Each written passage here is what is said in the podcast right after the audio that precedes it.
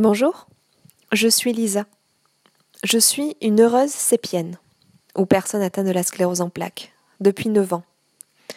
Alors bien sûr, le terme heureuse n'a pas toujours été le terme le plus adéquat.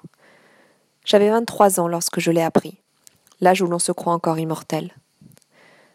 J'ai refusé tous les traitements allopathiques.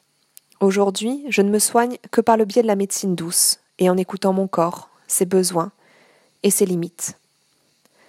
C'est mon parcours que je souhaite vous partager. Car j'ai finalement choisi de regarder celle que j'appelle ma meilleure ennemie, non plus comme un drame et une fin en soi, mais comme un nouveau départ et comme une véritable alliée. C'est mon histoire que je souhaite livrer, et un désir de délivrer un message d'espoir, et de rencontrer, échanger, partager avec des personnes sur ce même chemin. Alors j'ai commencé un blog, ma meilleure ennemie.com et une page Facebook du même nom, où je publie un chapitre par semaine de mon histoire. J'écris aussi des articles pour raconter telle ou telle expérience en médecine douce, mes philosophies de vie avec cette maladie. Car je suis persuadée que nos maladies sont là pour nous dire quelque chose, pour exprimer un mal-être, un besoin, un manque d'écoute de soi. Je crois fortement en la relation corps-esprit, et je travaille de plus en plus avec des personnes sur ce chemin. Aujourd'hui, je voulais vous parler du chapitre 11, toujours dans la période de déni, qui concerne les recommandations médicales pour la sclérose en plaques. Pour rappel, dans le chapitre 10, je sortais tout juste de la phase de choc et j'entrais doucement dans la période de déni, fuyant ainsi le diagnostic qui avait été posé je présentais les différentes formes de sclérose en plaques. La mienne étant sous une forme dite rémitante, j'avais retrouvé l'usage complet de mon corps. Seule persistait cette nouvelle épée de Damoclès au-dessus de ma tête, ou plutôt de mon corps. Les, médecins me présentèrent rapidement les recommandations médicales pour la sclérose en plaques. Ma poussée étant définitivement finie, je retournai donc à San Remo, dans mon petit appartement italien et à mon stage, avec quelques recommandations des médecins. J'avais expliqué brièvement aux personnes avec qui je travaillais que j'avais eu des petits soucis, mais que tout était rentré dans l'ordre. De toute façon, j'étais une stagiaire de plus dans un domaine très demandé et avec peu d'ouverture. Je dois avouer que la blague récurrente sur les tâches des stagiaires, consistant à faire le café et les photocopies, prenait ici tout son sens. Mon absence et mon retour n'avaient pas réellement eu d'impact sur le personnel de l'Institut. Et la plupart ne parlant aucune autre langue que l'italien, il m'était difficile de dialoguer avec elles et de nouer vraiment des liens. Cette reprise du stage, au départ, fut un véritable bol d'air frais. Je sortais enfin la tête de l'ambiance lourde et tendue que j'avais connue les dernières semaines. Et je m'apprêtais à continuer de vivre, m'éloignant jour après jour de ce désagréable souvenir. Les seules réminiscences restaient ces bulbes, qui apparaissaient après chaque douche chaude, mais qu'importe. Je prenais donc ma douche le soir pour ne pas apparaître au travail le matin le, visage couvert de ces bulbes, et le tour était joué. Les médecins avaient été très vagues sur la conduite à tenir face à ce diagnostic. N'ayant fait qu'une seule poussée, il n'était pas encore vraiment question de traitement de fond.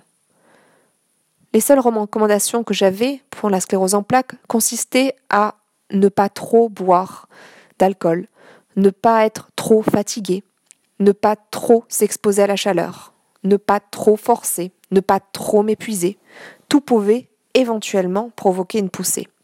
Bref, cela était très vague. Aujourd'hui encore, nous ne connaissons pas les éléments déclencheurs de la maladie, ni réellement ce qui provoquait une poussée. Certaines de ces recommandations médicales, au fil des années, se sont davantage précisées, par exemple, dans son livre Vaincre la sclérose en plaques, Julien Vénesson, qui est rédacteur en chef du magazine Alternative Bien-être et d'un blog sur la nutrition, la santé et le sport, reprend certains points énoncés par les médecins sur comment vivre avec une sclérose en plaques afin de limiter les poussées. En premier le premier point concerne le sommeil. Le sommeil a été reconnu comme étant crucial pour les personnes atteintes de sclérose en plaques. Le manque de sommeil, ou même un sommeil décalé pendant quelques jours seulement, le manque de mélatonine, des heures de coucher et levée irrégulières peuvent augmenter le nombre de poussées. Alors je ne sais pas ce qu'il en est pour les autres personnes atteintes, mais en ce qui me concerne, j'ai toujours eu une très grande sensibilité au manque de sommeil. Par la suite, en plus de toutes les autres méthodes que j'ai mises en place, prendre soin de mon rythme de sommeil est devenu primordial. Je sais que si je dors peu plusieurs nuits consécutives, je peux facilement basculer dans un état de fatigue nerveuse. Et une fois que je rentre dans ce cercle vicieux, mon sommeil n'est plus réparateur et je deviens plus vulnérable. Dans des moments comme celui-ci, seule l'acupuncture permet à mon système nerveux de, de s'apaiser. Mais je reviendrai là-dessus par la suite. Le deuxième point concerne le stress. Le stress joue aussi un rôle très important dans la sclérose en plaques, en fragilisant le système immunitaire. Une fois la maladie déclenchée, être sans cesse exposé à un climat de stress, dans le cadre du travail par exemple, augmenterait considérablement le nombre de poussées. Pour ma part, je sais que ma troisième poussée a été très liée à un climat de forte tension dans le cadre d'un emploi qui ne me correspondait pas. J'ai une faible résistance au stress. À partir du moment où j'ai pris conscience de cet aspect-là de moi, j'ai appris à fuir les climats malsains. Le troisième point concerne les infections ou virus. Car en fragilisant aussi le système immunitaire, l'exposition à des infections ou des virus tels que la grippe pourrait avoir un impact sur les poussées. Il est donc recommandé de se protéger fortement. Le quatrième point concerne le manque de vitamine D. En effet, il est aujourd'hui avéré que la vitamine D est fondamentale pour les personnes atteintes de la CEP et qu'une exposition au soleil régulière permettrait de réduire le nombre de poussées.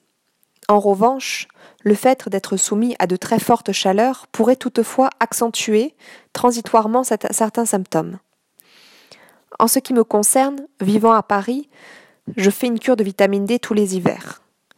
Je suis aussi très sensible au manque de soleil, je le ressens au plus profond de moi. Et vraiment, ce manque-là, c'est ce qui joue beaucoup sur ma fatigue et sur mon moral.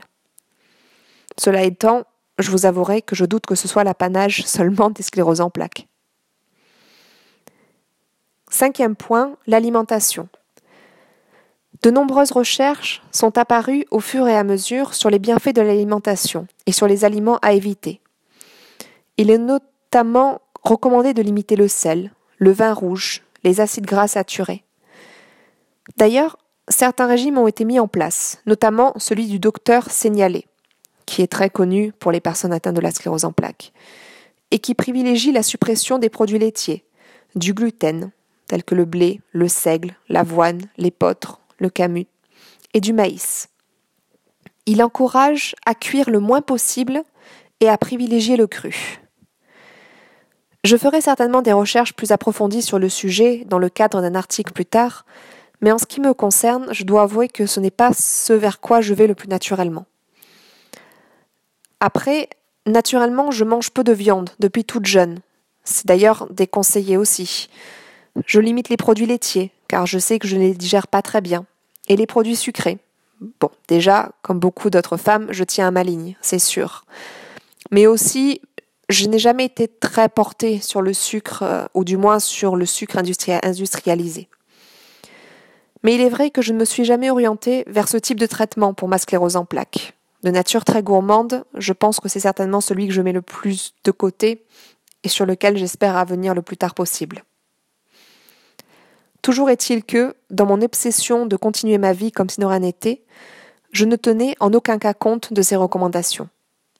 Et mon stage se poursuivait. La suite sera à l'occasion du prochain chapitre, la semaine prochaine.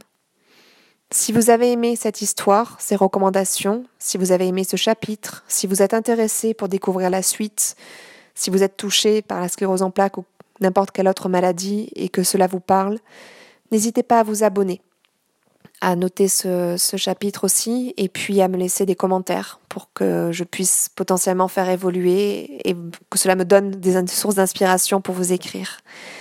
Je vous souhaite une excellente journée à vous tous et à la semaine prochaine. Au revoir.